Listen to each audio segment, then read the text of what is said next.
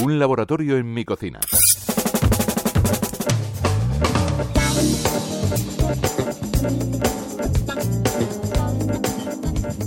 Solo, con leche, con espuma, sin ella, en taza, en vaso, eh, con azúcar moreno, con un toque de canela.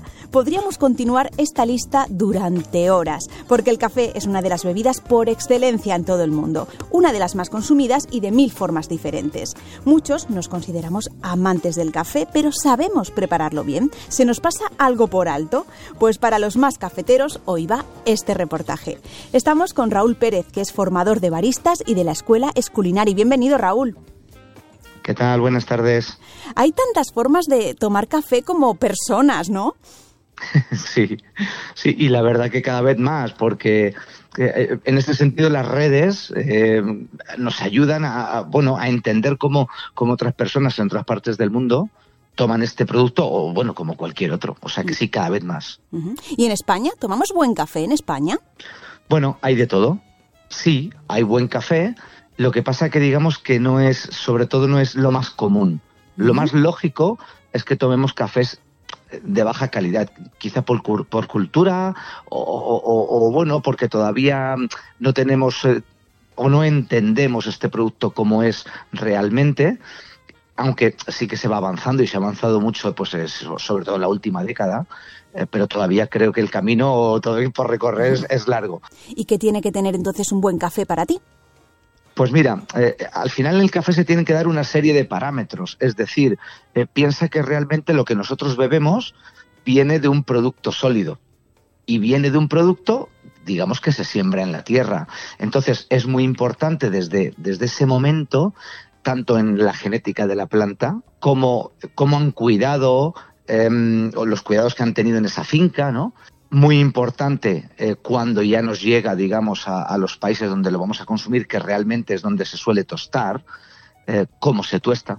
Y luego también, una vez que se ha tostado, claro, la última parte es cómo se elabora en, la cafetería o si te lo vas a hacer tú en tu casa. Eh, son muchos parámetros, como decías, pero ¿cuáles son los trucos básicos para preparar un buen café? Mira, primero, uno, tener café de buena calidad, es decir, que la materia prima que vayas a utilizar sea de buena calidad. Normalmente se habla mucho de, la especie arábica, ¿no? Oye, que sea mejor una arábica 100%. Esto yo siempre digo también muchas veces, no es estrictamente necesario. Hay cafés, sobre todo eh, eh, cuando vas a comprar la tienda ¿no? o cuando vas a comprar algún sitio, eh, lo que llamamos blend. Un blend es dentro de, ese paquete de kilo, que ser normalmente de kilo, que hay varios orígenes y a veces uno de estos orígenes coincide que es de la especie robusta. Y hay muchas personas que piensan que ya cuando lleva algo de robusta no es de buena calidad. Primero decir que esto tampoco es tan así. ¿Vale? Simplemente es una especie que tiene unos atributos diferentes y normalmente se suele poner en, bueno, digamos que en un porcentaje bastante bajo. Es decir, podemos tener un blend que tenga un poquito de robusta o que sea 100% arábica y que sean de buena calidad, en los dos casos sí.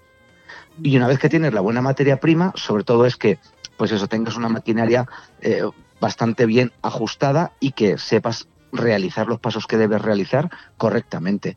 Claro. Y Raúl, por curiosidad, un barista como tú, ¿cuántos cafés toma al día? Mira, eh, para que veas, ¿eh? yo hoy me he tomado mm, dos. Bueno.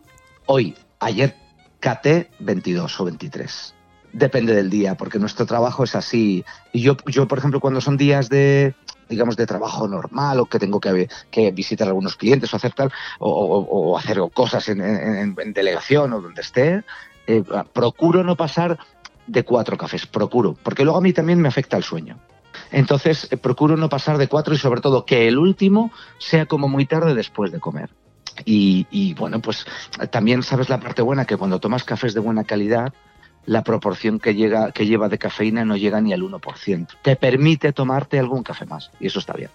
Pues muchas gracias por contarnos toda esta información que amplías en tus cursos como barista en la Escuela Culinari. Y en cuanto nos despidamos, Raúl, me voy a por una taza de café que lógicamente me ha dado antojo. Así que hasta la próxima. Muy bien, un abrazo, gracias.